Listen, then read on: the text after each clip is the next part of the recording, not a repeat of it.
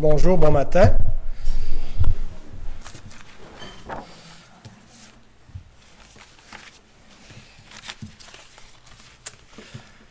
Eh bien, ce matin, aujourd'hui, nous, avons, nous aurons euh, deux témoignages en vue de, la membriété, celui de Jean-Marc et de Nancy, pour devenir membre de cette Église.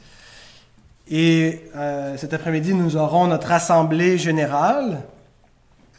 Et euh, vous êtes tous bienvenus, euh, même si vous n'êtes pas membre officiellement, d'assister, voir comment ce qu'on prévoit pour la direction de cette Église.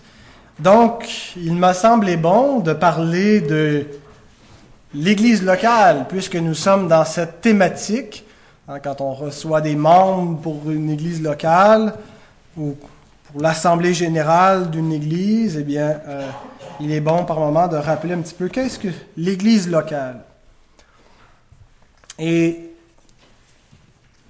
lorsqu'on parle de l'Église, le Nouveau Testament nous présente euh, essentiellement deux, euh, comment dire, deux, euh, pas deux types, mais plutôt deux euh, réalités de l'Église. L'Église a une réalité universelle et une réalité locale.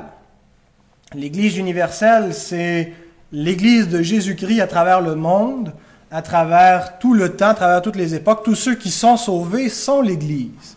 De l'ancienne et de la nouvelle alliance, ce n'est qu'un seul peuple, un seul troupeau et un seul berger. Mais ce n'est pas de l'Église universelle dont je veux vous parler ce matin, c'est de l'Église dans sa localité. Puisque euh, appartenir à l'Église universelle, euh, comment est-ce que ça se concrétise, comment est-ce que l'Église universelle se manifeste? Eh bien, euh, elle se manifeste dans une réalité visible. C'est le rassemblement des croyants dans une même communauté. Et nous formons ici une Église locale. Nous ne faisons pas partie de l'Église locale de Tokyo euh, ou de Montréal, mais d'une Église locale à Saint-Jérôme. Nous sommes dans un, dans un corps organisé, euh, avec une structure. Et par moment, donc, je pense qu'il est, qu'il est important de rappeler un petit peu euh, ce que c'est que l'Église locale. Euh, parce qu'il me semble que la, conception que plusieurs ont de, de, l'Église locale souffre de beaucoup de, de fausses compréhensions, de, euh, de notions qui ne sont pas bibliques. Alors donc, euh, je ne vais pas en parler exhaustivement ce matin, mais il y a quatre éléments que j'aimerais souligner. Il y aurait beaucoup d'autres choses à dire, mais je vais parler ce matin du fondement de l'Église locale, de l'appartenance à l'Église locale, de la persévérance avec l'Église locale et de l'amour pour l'Église locale. Donc, Fondement, appartenance, persévérance et amour. On a pour une heure et demie environ. on me dit de, qu'on, qu était très chargé d'essayer d'écourter. Alors, on va essayer de bien se ramasser. Alors donc, commençons avec le fondement de l'Église locale. Je vous apprends rien en vous disant que l'Église n'est pas un club social, n'est-ce pas? On entend ça par moments. Euh, et c'est tout à fait vrai. L'Église n'est pas un club social, n'est pas une organisation sociale quelconque, euh, même si elle a une dimension sociale. Elle est très différente des clubs sociaux qui existent. Et même si beaucoup de gens le disent en théorie, euh, en pratique, il semble que les chrétiens souvent font de l'Église une espèce de club social, malheureusement. Ce que je veux dire par là, c'est que l'Église n'a pas besoin d'être définie par l'homme, par l'Église elle-même. Ce n'est pas à l'Église de se définir. Ce n'est pas à l'Église de se donner une mission. Ce n'est pas à l'Église de, de, lui de se donner une raison d'être et de dire pourquoi elle existe. Et nous, on est une Église comme ça, et vous, vous êtes une Église comme ça, et chaque Église se définit. Un club social fait ça. Un club social se donne une raison d'être et les gens décident d'adhérer à ce club ou de ne pas y adhérer, euh, mais l'Église existe par la volonté de Dieu et elle est définie par Dieu. Hein, euh, c'est Dieu lui-même, avant même qu'on fasse partie de son Église, qui a révélé ce que serait son Église. Je vous invite à ouvrir dans l'épître, la première épître à Timothée, au chapitre 3.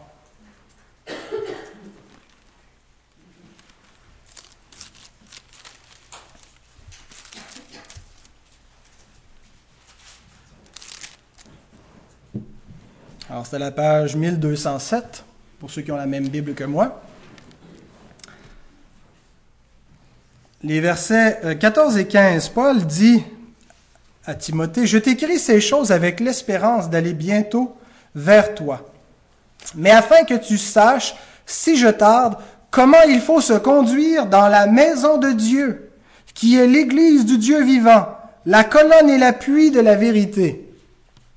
Alors Paul est en train de dire à Timothée, je te donne des instructions pour que tu comprennes bien comment est-ce qu'on doit se conduire dans la maison de Dieu. Pas en train de te dire, de, lui dire, bon, essaie d'organiser ça, là, faites quoi qu'il y ait de l'allure, Timothée, euh, trouve de bonnes idées pour que ça marche. il dit, voici les instructions de Dieu, et c'est comme ça que ça doit se passer dans l'église de Dieu. C'est la maison de Dieu. Et c'est lui qui est le Père, c'est lui qui ordonne les choses de sa demeure. En tant que ses enfants, nous y sommes soumis. Hein, je ne sais pas chez vous, mais chez nous, je que mes enfants sont encore jeunes, mais euh, c'est l'autorité parentale qui donne une direction au foyer. Dans l'Église, qui est la maison de Dieu, c'est la famille de Dieu, c'est le Père qui donne la direction, et non pas les enfants qui composent sa demeure. Et l'Église est appelée à être la colonne et l'appui de la vérité. La vérité, c'est la parole de Dieu. Hein? Sanctifie-les par la vérité. Ta parole est la vérité.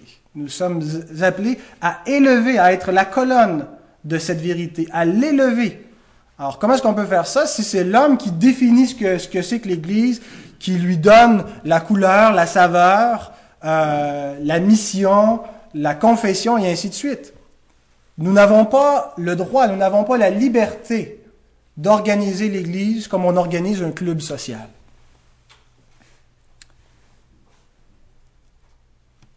L'Église vient avec une fonction, vient avec une organisation, et c'est Dieu qui les a déterminés. Alors cette Église est fondée sur l'œuvre du Christ. On parle, mon premier point, c'est le fondement de l'Église locale. Eh bien, nous existons parce que Christ nous a rachetés et nous a bâtis en tant qu'Église. L'Église, ce n'est pas simplement le, produit du libre arbitre des hommes qui ont généré cette institution et l'ont placée ici. Notre Église locale est fondée sur l'œuvre de Jésus-Christ. C'est Christ qui, euh, il y a 2000 ans, bientôt 2000 ans passés, a racheté tous ceux qui composent le corps des croyants, qui a payé pour leur vie, qui les a fait passer des ténèbres à la lumière, qui, a acquis tout ce qui était nécessaire pour leur, conversion et leur édification. Dans Éphésiens chapitre 4, hein, Paul dit qu'une fois que Christ a terminé ce qu'il avait à faire au ciel, euh, sur terre, il est monté au ciel et il a fait des dons aux hommes. Donné les uns comme apôtres, comme prophètes, comme évangélistes, comme pasteurs et docteurs les ouvriers, les ministres de la parole qui sont dans l'Église ont été rachetés par le Christ et ont été donnés par le Christ à son Église. Jésus dit, je bâtirai mon Église. Alors, l'Église ne peut pas avoir d'autre fondement que celui que Dieu lui a donné, que celui qui a été posé par les apôtres. Christ est la pierre angulaire. Il est le fondement. Et nous existons pas parce que nous nous sommes constitués en Église, mais parce que Christ nous a créés comme Église. Tournez dans Éphésiens au chapitre 2.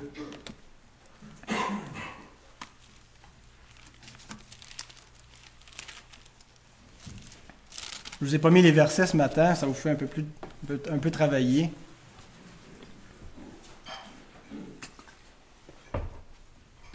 Donc Éphésiens 2, nous allons lire les versets 19 à 21. Ainsi donc, vous n'êtes plus des étrangers, ni des gens du dehors, mais vous êtes concitoyens des saints, gens de la maison de Dieu. Vous avez été édifiés sur le fondement des apôtres et des prophètes, Jésus-Christ lui-même étant la pierre angulaire. En lui, tout l'édifice bien coordonné s'élève pour être un temple saint dans le Seigneur. Alors vous voyez la façon que Paul conçoit l'Église, c'est une œuvre de Dieu.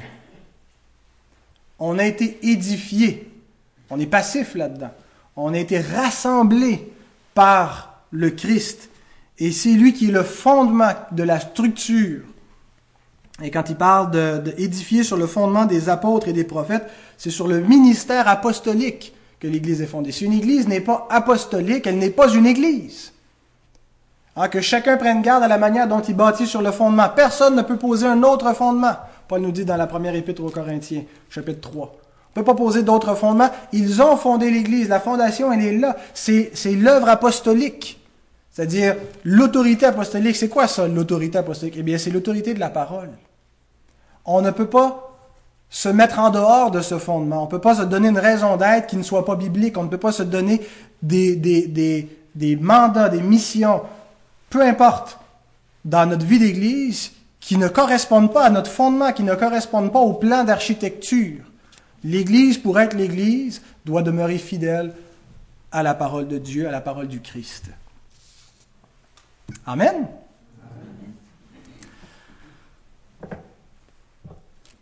Ce que je trouve intéressant, c'est qu'on a été créé en tant qu'Église malgré nous. Hein, dans la série sur les, doctrines de la grâce, on a parlé il n'y a pas longtemps de l'appel irrésistible. Et on a dit que l'Écriture compare notre nouvelle naissance à la naissance. Alors, comment venons-nous au monde? On vient au monde de manière irrésistible. On ne décide pas de naître. Ah, ça, on ne nous a pas demandé l'opinion. On est né. On ne nous a pas consulté. On nous a imposé la vie. Et on, on a été placé dans une famille. On ne nous a pas demandé si ça faisait notre affaire, cette famille-là, si on préférait aller vivre chez le voisin. On ne l'a pas choisi. C'est venu avec. Puis on est dans une société, dans un pays précis. On ne l'a pas choisi. C'est venu et on est forcé de vivre avec. Mais on est appelé à vivre joyeusement, à participer joyeusement à la vie de famille et à la vie de société. De la même façon, Dieu ne nous a pas dit, ça tenterait-tu que je te sauve? Dieu nous a sauvés. Il n'a pas attendu après nous, il nous a convertis par sa grâce, il nous a fait naître de nouveau. Ça ne veut pas dire qu'après ça, il a fait de nous des espèces de marionnettes qui, qui, qui euh, des pantins qui sont incapables d'exercer leur volonté, d'exercer leur responsabilité. Il nous a régénérés pour qu'on devienne saints, pour qu'on obéisse, pour qu'on marche dans ses voies. Alors, il nous a générés pour qu'on soit dans son Église. Il ne nous a pas demandé la permission, il nous a fait naître de nouveau et il nous a placés dans ce corps de croyants. Il nous a dit, vivez maintenant comme mes enfants dans ma famille, avec les règles que je vous ai données pour y vivre. On a été constitués en famille spirituelle malgré nous. Et si le Seigneur nous appelle par sa parole, il nous édifie aussi par sa parole. Éphésiens chapitre 5, verset 26.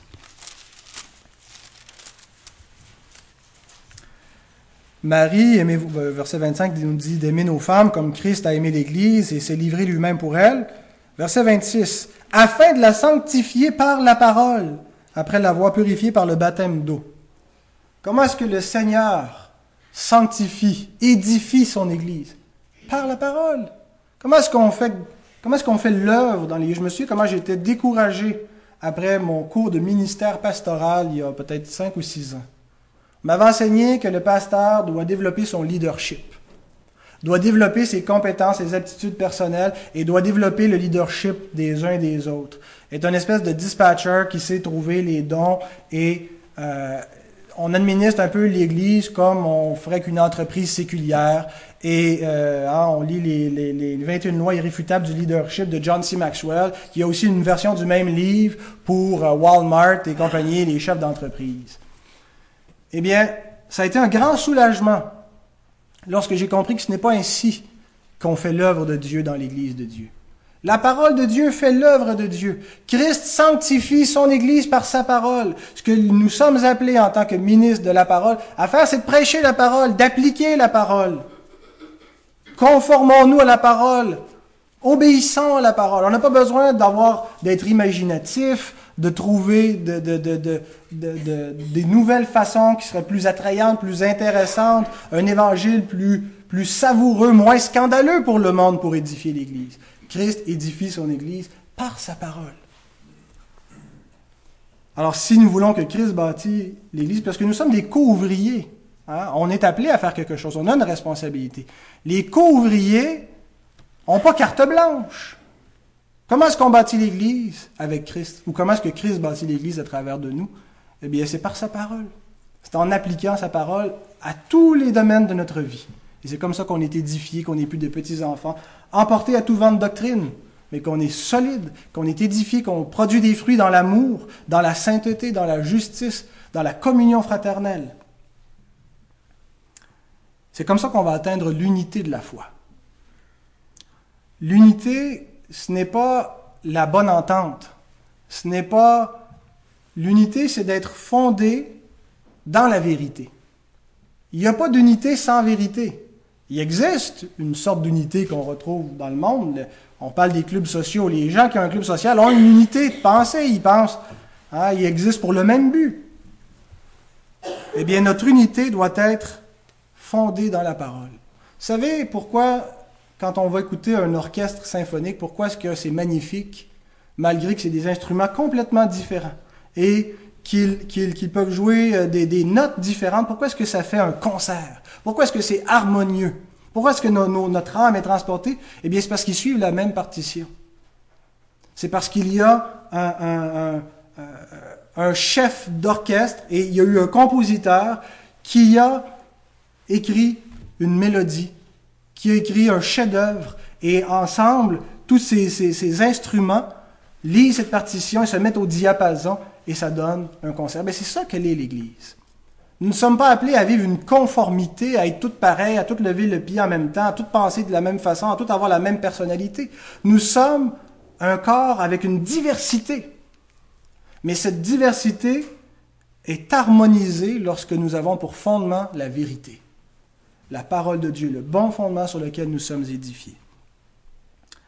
Alors donc ça, c'est le fondement de l'Église locale. Et c'est sur cela qu'on part, sur rien d'autre. Mon deuxième point, c'est l'appartenance à l'Église locale. Ouf. Ça, c'est un gros mot. L'appartenance à l'Église locale? Veux-tu dire que j'appartiens à l'Église locale? Dans une société euh, très farouche aux autorités comme la nôtre, l'autorité de l'Église locale est très minée très discrédité, très contesté. Eh bien, mes frères, mes sœurs, Christ a donné une autorité à son Église ici-bas. Il lui a donné les clés du royaume. Hein, il a dit à Pierre, ce que tu vas lier sur la terre va être lié dans les cieux. Ce que tu vas délier sur la terre va être délié dans les cieux. Ceux à qui vous pardonnerez les péchés leur seront pardonnés l'Église a le devoir d'exercer une autorité au nom de Dieu. Et cette autorité, l'exerce non pas à partir de sa propre sagesse, non pas à partir d'un de, jugement humain, à partir de la parole de Dieu. On revient à notre fondement. Quelle autorité avons-nous pour dire à quelqu'un tu peux ou tu ne peux pas vivre de telle ou telle manière? Quelle autorité avons-nous pour exhorter une personne? Eh bien, c'est l'autorité de Dieu. L'Église a cette autorité. Et elle a cette autorité sur nos vies. Que ça nous plaise ou non, l'Église évangélique de Saint-Jérôme a une autorité sur tous les chrétiens qui sont membres de l'Église évangélique de Saint-Jérôme. C'est pas Réal qui a une autorité sur chacun de vous individuellement. C'est l'Église qui a une autorité sur sur les membres qui composent cette Église, sur chacun des membres. Le corps a une autorité sur les membres, et l'autorité qu'on donne à un ancien, c'est une autorité déléguée. par l'Église pour administrer cette autorité par la parole de Dieu. Mais ce n'est pas la conception, la plupart du temps, que nous avons, n'est-ce pas, de l'Église locale. On a, une, conception, la conception populaire chez les évangéliques, c'est plutôt l'Église locale est une espèce d'organisation informelle. Tournez dans Matthieu 18.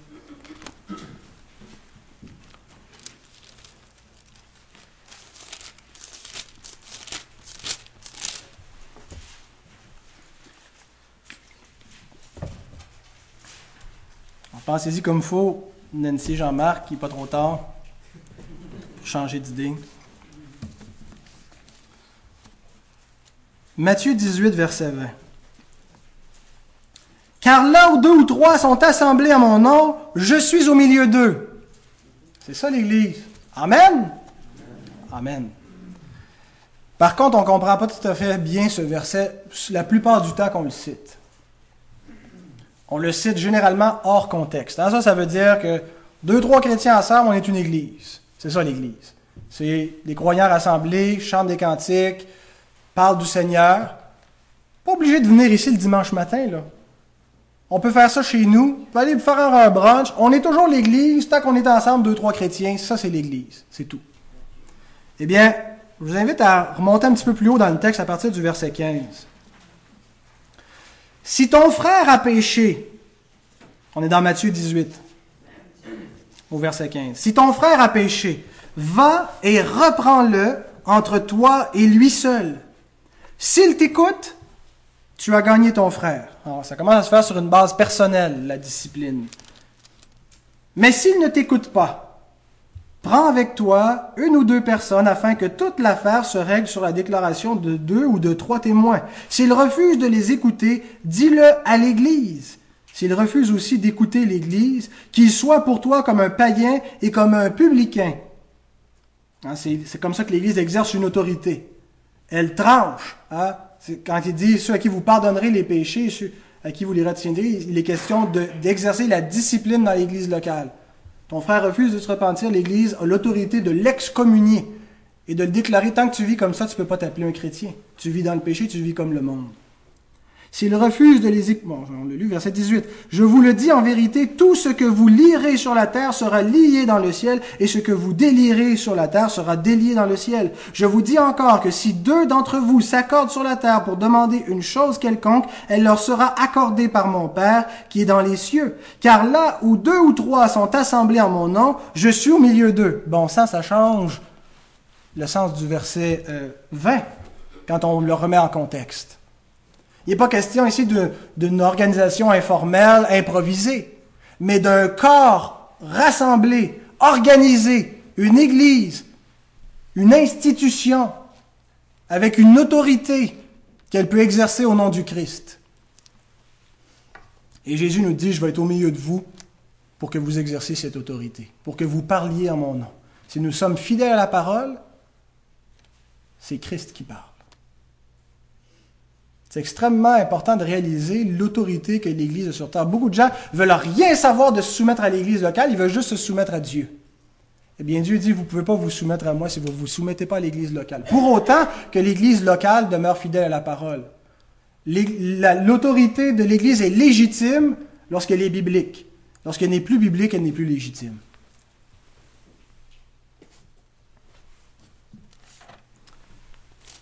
La conception que le Nouveau Testament nous présente de l'Église, c'est que nous appartenons à un corps.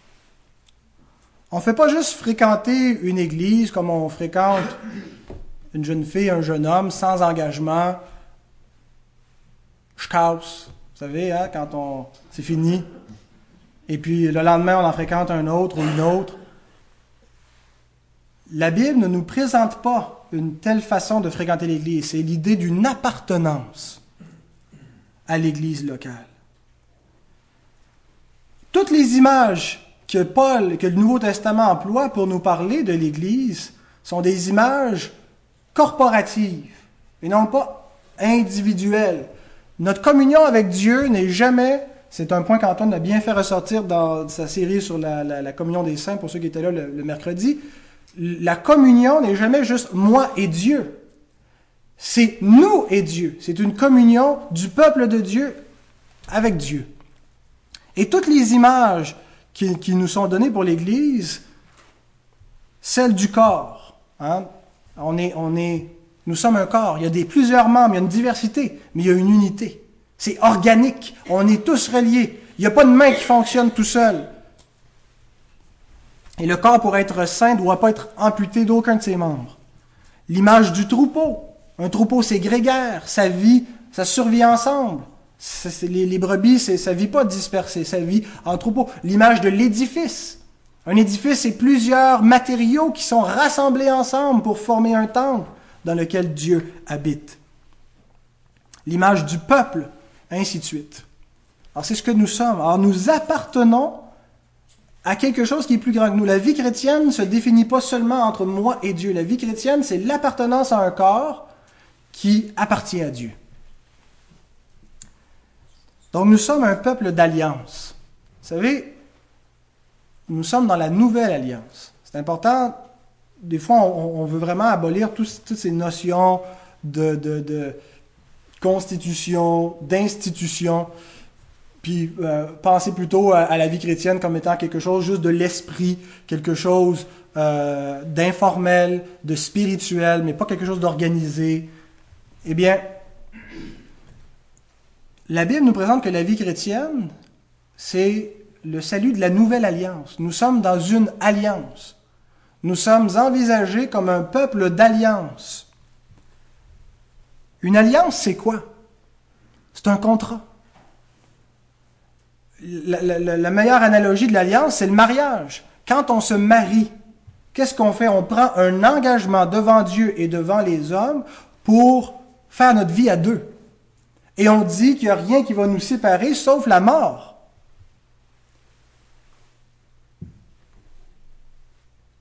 La famille est une alliance. On peut être fâché par moments contre nos frères, nos soeurs, contre nos parents. Il n'y a rien qu'on peut faire on est dans cette famille. On y est attaché. Tournez dans Marc, chapitre 10.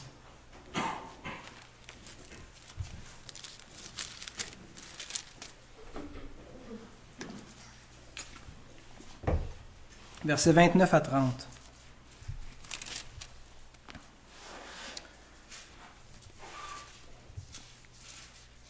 Alors Pierre vient de dire, on a tout quitté, nous, on a tout laissé derrière pour te suivre. Jésus lui dit, Je vous le dis en vérité, il n'est personne qui, ayant quitté à cause de moi et à cause de la bonne nouvelle sa maison, ou ses frères, ou ses sœurs, ou sa mère, ou son père, ou ses enfants, ou ses terres, ne reçoive au centuple présentement dans ce siècle-ci des maisons, des frères, des sœurs, des mères, des enfants et des terres avec des persécutions et dans le siècle à venir la vie éternelle. Nous avons une nouvelle famille en Jésus-Christ. Et cette famille, elle est plus réelle et elle est même plus importante jusqu'à un certain point que notre famille biologique. Christ nous dit que ceux qui sont réellement nos frères et nos sœurs sont ceux qui ont le même Père que nous. Et vous savez, si vous avez des gens autour de vous, des gens de votre famille qui ne connaissent pas Dieu, que vous n'avez pas cette unité avec eux que vous avez avec votre famille en Jésus-Christ.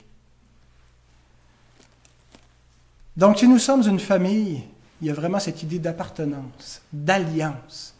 Dieu a fait une alliance entre Christ et nous. Nous sommes l'épouse du Christ. Nous sommes mariés avec lui.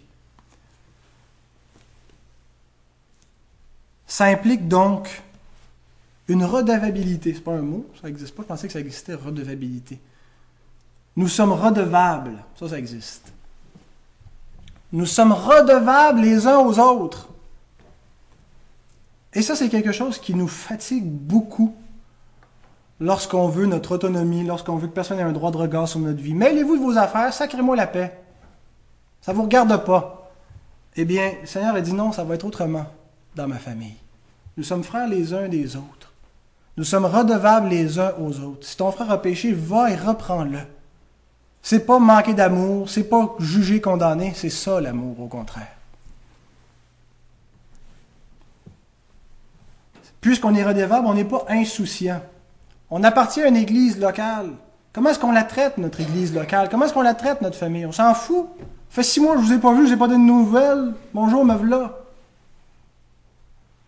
J'apprécie, ça arrive et des fois, il y a des frères, des sœurs qui, manquent, qui le disent d'avance. Alors, je ne serai pas là. Merci de nous le dire pas parce que tu es obligé d'être ici. Parce qu'on est une famille et qu'on apprécie de savoir où ce que nos frères et nos sœurs sont. Pas parce qu'on veut les surveiller, les emprisonner, mais parce qu'on se soucie. Parce qu'on est attristé des fois lorsqu'on les voit qu'ils prennent des distances face à la famille et qu'ils tournent le dos. Vous savez, un, bon moment donné, des enfants vont quitter le, nid familial. Mais ils vont pas juste s'en aller comme ça sans rien dire. Ah, si on déménage, je pense, s'en aller vivre au lac Saint-Jean, j'espère que vous allez nous aviser de votre départ. C'est ça la redevabilité, c'est ça l'amour pour ses frères et ses sœurs, c'est ça appartenir à un corps. C'est savoir l'importance centrale qu'a la famille de Dieu dans notre vie. On s'en fout pas. C'est pas quelque chose qui est secondaire, puis tout ce qui est important finalement, c'est surtout moi et Dieu, puis les autres. L'amour de Dieu se vit dans un contexte d'église. Ce qui m'amène dans mon prochain point, la persévérance avec l'église locale. Il va de soi que si on appartient à l'Église locale, on va persévérer avec l'Église locale. L'Église locale connaît des hauts et des bas.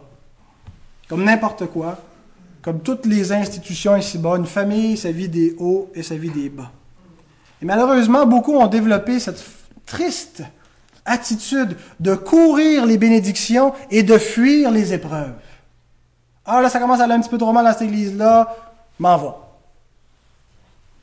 Ah, j'ai entendu dire que, ça va, que dans cette église-là, ils ont plein d'affaires, euh, le Seigneur est là, il y a une grande bénédiction, je m'en vais là. Vous savez, notre nature humaine se lasse souvent. Hein, la lassitude. On s'habitue aux choses, on devient familier, on les aime plus, on les méprise, puis on les abandonne. C'est souvent comme ça. C'est comme ça que les divorces viennent. Tu te rends compte au début, c'est le coup de foudre, Alléluia, on s'aime. À bon, c'est plus, on n'a plus les palpitations hein, quand on reçoit un coup de téléphone et tout ça. Euh, éventuellement, bon, on se marie. Et puis, peut s'installer très facilement une espèce de routine où on n'apprécie plus l'autre, où on ne, prend pas le temps de réaliser la joie d'être ensemble et on s'habitue on néglige, et on finit par mépriser, par abandonner, par divorcer. Eh bien, c'est exactement la même chose qui arrive avec une église locale. Parfois, nous sommes lassés. Ah, je suis assez curé d'entendre sa voix. C'est plate pour moi parce que je n'ai pas un ton de voix radiophonique très, très agréable toujours à entendre. Quand ça fait une demi-heure qu'on m'entend, à un moment donné, ça peut être irritant. Hein. Des fois, quand je parle longtemps, des fois, moi-même, je me tape sur les nerfs. Alors, mais c'est par la grâce de Dieu, parce que Dieu m'a donné cette voie-là pour votre sanctification. Pour que vous appreniez la patience et que vous passiez par-dessus cette irritation. Des fois, c'est vrai qu'on est lassé. Tanné de se faire dire la même chose, tanné de son style à ce prédicateur-là. On a envie d'un rafraîchissement. Eh bien, frères et sœurs, nous ne sommes pas appelés à agir sur la base de nos dispositions subjectives, émotives, mais sur la base de principes. Et ça, c'est, il faut comprendre ça. Il faut comprendre ça pour le mariage, il faut comprendre ça pour tout. Si on agit juste sur la base de nos dispositions émotives, ça va être un fiasco. On va ruiner notre famille, on va ruiner notre Église. Ça arrive des fois que euh, je n'ai pas envie de faire mon rôle d'époux. Puis là, je pourrais accuser ma femme, moi, mais hein, des fois, quand on se discute, on s'accuse l'un et l'autre. Oh, mais toi, tu fais ça. Eh bien, on n'est pas appelé à exécuter notre rôle si l'autre fait bien son rôle. Je suis pas appelé à aimer ma femme, à me sacrifier pour elle, seulement si elle est soumise. Puis elle n'est pas appelée à être soumise seulement si je suis bon et aimant. Seigneur nous, donne notre rôle à jouer indépendamment de ce que l'autre va faire. Il nous, il nous demande d'agir sur des principes et non pas sur des circonstances. Puis malheureusement, on agit toujours sur des circonstances. On réagit à la façon que les gens vivent, on réagit à une situation dans une église plutôt que d'agir sur la base de principes bibliques. Voici un principe fondamental de persévérance avec l'église locale. Hébreu 10, verset 24.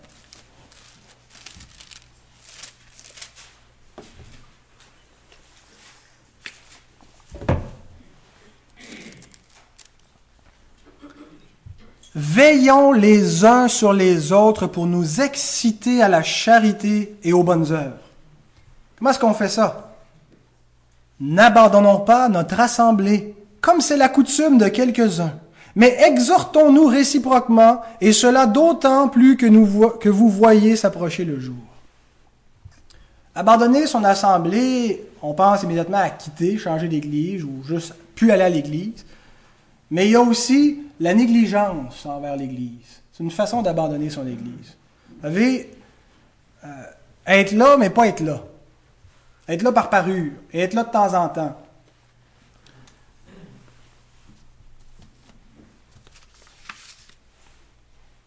Parce que nous appartenons à l'Église locale, nous devons persévérer avec l'Église locale. La base de la persévérance, c'est l'appartenance. Puis la base de notre appartenance, c'est notre fondement. C'est Dieu qui nous a appelés, qui nous a placés là, c'est l'œuvre de Christ. Il l'a fait par sa parole. Est-ce que ça veut dire qu'on ne peut pas quitter une église? Peut-on quitter une église? Eh bien non. Non, c'est une blague. Bien sûr, si quelqu'un déménage, on n'est pas appelé à être pris, mais quoique, on ne devrait pas considérer l'adhésion à une église comme quelque chose de secondaire quand on choisit là où on va aller vivre et tout ça. Généralement, on déménage parce qu'on a un meilleur emploi quelque part. On déménage rarement parce qu'il y a une église où on voudrait appartenir à quelque part. J'ai entendu cette histoire-là d'un homme un jour qui écoutait les prédications de, de, de, des cassettes, je sais pas trop, d'un prédicateur qui, vivait, qui était à, à, Washington, l'État de Washington, puis lui est en Floride. Hein? C'est en diagonale, c'est à l'autre bout. Et puis, euh, et ce ministère-là, c'est tellement extraordinaire. Je ne sais pas euh, s'il était déjà membre à une église locale, mais il dit il faut que ma famille s'assoie sous un tel ministère. Déménage la famille pour l'église locale. Après, on trouvera du travail, on retrouvera des écoles. L'importance de l'église locale. Aujourd'hui, nous, c'est peut-être en cinquième, en sixième, en dixième sur notre liste de priorités, mais ça ne devrait pas être le cas. Je ne dis pas qu'on doit faire tout en fonction de l'église locale. Il n'y a pas que, cette réalité dans notre vie. Hein. Il, y a, une réalité séculière, on travaille, on est une famille. Bon. Mais l'Église locale n'est pas sans importance. Et on peut pas juste, on peut pas ne pas la prendre en considération dans les choses qu'on fait, dans les décisions que nous prenons quand ça touche à l'Église locale. Parce qu'on est redevables les uns aux autres. On est des frères et des sœurs. Et oui, on peut quitter une Église pour des raisons fondamentales. Quand, je parle si c'est pas parce qu'on déménage et tout ça, est-ce qu'il y a un moment où on peut quitter une église? Pas parce qu'on est juste tanné, pas parce que euh, euh, on sent qu'on reçoit moins, qu'on est moins. C'est pas des raisons fondamentales, cela. Des raisons fondamentales, c'est quand il y a un heurt doctrinal, quand il y a une infidélité importante de l'Église. Comment est-ce qu'on peut appartenir et persévérer à une Église donc sans devenir amer? C'est bien beau nous rappeler notre devoir, mais est-ce qu'on va être capable de le faire sans devenir plein d'amertume, écœuré complètement? Ça nous tente plus, puis qu'on le fait reculant, juste parce qu'il faut le faire. Ça serait bien triste si c'est comme ça qu'on faisait juste appartenir et vivre avec l'Église locale. Je le fais parce qu'il faut, mais j'y prends un peu plaisir. C'est impossible de persévérer avec une Église locale sans devenir amer si on n'a pas l'amour. Il faut l'amour. Dernier point, l'amour pour l'Église locale. Une famille ne peut pas fonctionner sans amour. Une Église ne peut pas fonctionner sans amour non plus, ne peut pas être unie sans l'amour. L'amour, ce n'est pas une option. Ce n'est pas la cerise sur le Sunday. L'amour, c'est un devoir. L'amour, c'est ce qui doit être le lien de toute notre relation avec notre prochain, en particulier avec ceux dans la foi. Comment est-ce qu'on fait ça? pas de contrôle sur l'amour, moi? Eh bien, ça, c'est parce qu'on ne comprend pas c'est quoi l'amour quand on pense ça. L'amour n'est pas un sentiment. Oubliez Cupidon, oubliez les, les, les euh, comment s'appelle les, émissions dans l'après-midi là, Top modèle. Voilà les feux de l'amour. C'est pas ça l'amour. L'amour c'est pas la romance. Il y a une place pour la romance, il y a une place pour les, émotions. Et gloire à Dieu pour ces choses. Mais fondamentalement, l'amour n'est pas cela. L'amour, c'est un verbe. L'amour, c'est des actions. C'est une dynamique d'action. Et de l'amour va suivre les sentiments. Les sentiments que les gens appellent l'amour viennent quand on aime. C'est pas sur la base de mes émotions que ma femme doit savoir que je l'aime. C'est de la façon que je la traite. Tu peux bien dire que tu l'aimes tant que tu veux, si tu la respectes pas, si tu n'es pas sensible à ses besoins, tu ne l'aimes pas. Peu importe tes sentiments. C'est de la façon dont on se traite les uns les autres qu'on voit si on a de l'amour les uns pour les autres. Or, on a un grand contrôle sur l'amour parce que l'amour ne relève pas des émotions, mais de la volonté, frères et sœurs. La négligence, c'est l'inverse de l'amour. Négliger nos frères et nos sœurs, négliger notre époux, notre épouse, ce n'est pas l'amour. Il est impossible qu'on va persévérer avec joie dans notre, avec notre assemblée si on la néglige. Pourquoi? Parce qu'on va être amer. On n'aura pas le goût de persévérer si on est négligent. Tournez encore dans 1 Corinthiens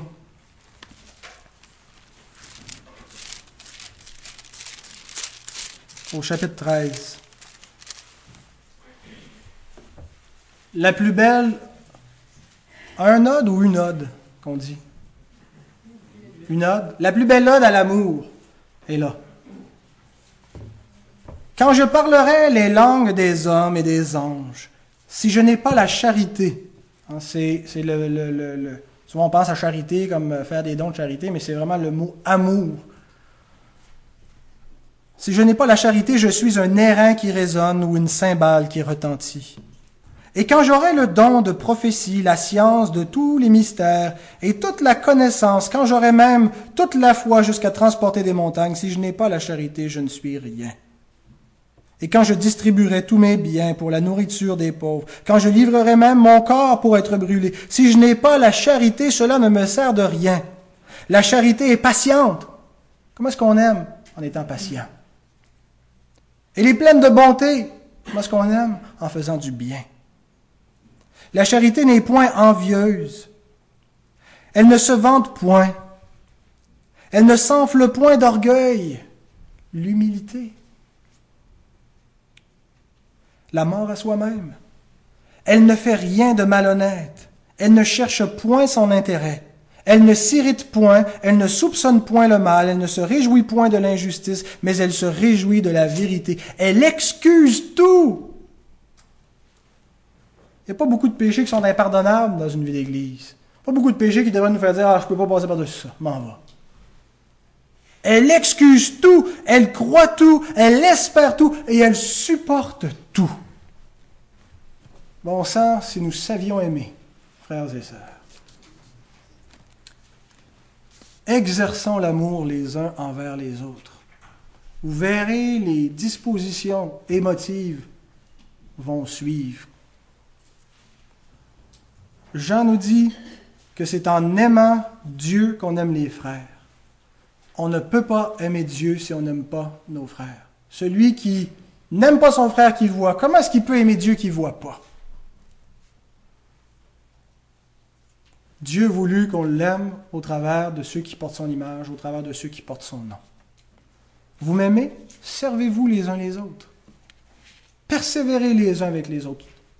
Supportez-vous les uns avec les autres. Faites-vous du bien les uns aux autres.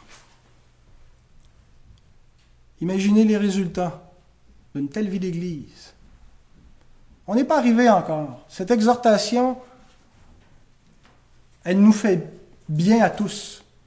Hein, quand des fois on dit ah, le chapeau ne me faisait pas ma tête, mais là le chapeau nous fait tous. Personne qui est arrivé. Prenons cette exhortation, tous et chacun, et mettons en pratique la parole de Dieu. Je vous lis un dernier passage, Éphésiens 3, 8 à 11. À moi qui suis le moindre de tous les saints, cette grâce a été accordée d'annoncer aux païens les richesses incompréhensibles de Christ et de mettre en lumière quelle est la dispensation du mystère caché de tout temps en Dieu qui a créé toutes choses, afin que les dominations et les autorités dans les lieux célestes connaissent aujourd'hui, par l'Église, la sagesse infiniment variée de Dieu. Si, en tant qu'Église locale, nous ne manifestons pas la sagesse et l'amour de Dieu, qui le fera? Nous sommes l'institution par excellence que Dieu a établie sur terre pour manifester sa sagesse, pour manifester qu'il est un Dieu sage, un Dieu d'ordre, un Dieu de bonté, un Dieu d'amour. Si nous n'appliquons pas toutes ces choses, qui le fera? Nous avons une vocation plus grande que le reste des hommes par notre appartenance à cette Église locale, à ce projet que Dieu a de manifester sa sagesse par nous dans le monde. Et c'est un privilège extraordinaire d'être avec des frères et des sœurs achetés par le Christ, d'être une Église. Et personnellement, je vous dis, c'est un privilège que j'ai d'appartenir à cette Église qui aime la parole de Christ. Des fois, j'exhorte et je, peux peut-être donner l'impression d'un certain mépris pour l'Église locale, et ce n'est tellement pas le cas. Frères et sœurs, j'ai une grande reconnaissance envers Dieu pour cette Église. Elle n'est pas parfaite. Je ne sais pas s'il y a une Église de parfaite ici-bas. On donne tous appelés à s'en rapprocher. On est en devenir. Mais cette Église aime la parole de Dieu. Cette Église a traversé des épreuves et demeuré fidèle. Et je nous encourage à continuer à persévérer. Il y a une année devant nous, il y a des décennies peut-être devant nous avant que le Seigneur revienne. Ne nous lassons pas. Encourageons-nous les uns les autres. Aimons-nous les uns les autres pour porter du fruit. Et que le Seigneur puisse être glorifié par cette Église et que tous puissent voir la lumière. Nous sommes cette lumière sur une ville. Puissions-nous éclairer. Amen. Seigneur, nous te bénissons pour ta parole de vérité qui est limpide, Seigneur. Parfois nos cœurs la rejettent et s'endurcissent, mais ce n'est pas parce qu'elle elle manque de clarté. Seigneur, merci de nous avoir formés en tant qu'Église, de nous avoir appelés des ténèbres à ta lumière, de nous avoir placés dans ta famille. Seigneur, nous voulons reconnaître cette appartenance, notre devoir de persévérance et d'amour les uns vers les autres. Nous confessons nos manquements à bien des égards, Seigneur, nos négligences par la prière, par l'amour fraternel, nos manquements vis-à-vis de toi, Seigneur, lorsque nous manquons vis-à-vis -vis de nos frères et nos sœurs. Seigneur, saisis-nous de l'importance de cette vérité Aide-nous à réaliser qu'on ne peut pas t'aimer, te connaître et grandir dans tes voies en dehors de la communion fraternelle, de la vie avec l'Église que tu as établie. Merci Seigneur, parce que tu es toujours gracieux pour pardonner, fortifier, venir en aide à ceux qui viennent à toi, Seigneur. Gloire à ton Saint nom, notre Dieu. Te remettons notre Église, tout ce qui la concerne, son passé son avenir. Nous le remettons entre tes mains, Seigneur, et nous crions à toi, nous espérons en toi, nous nous confions en toi. Amen.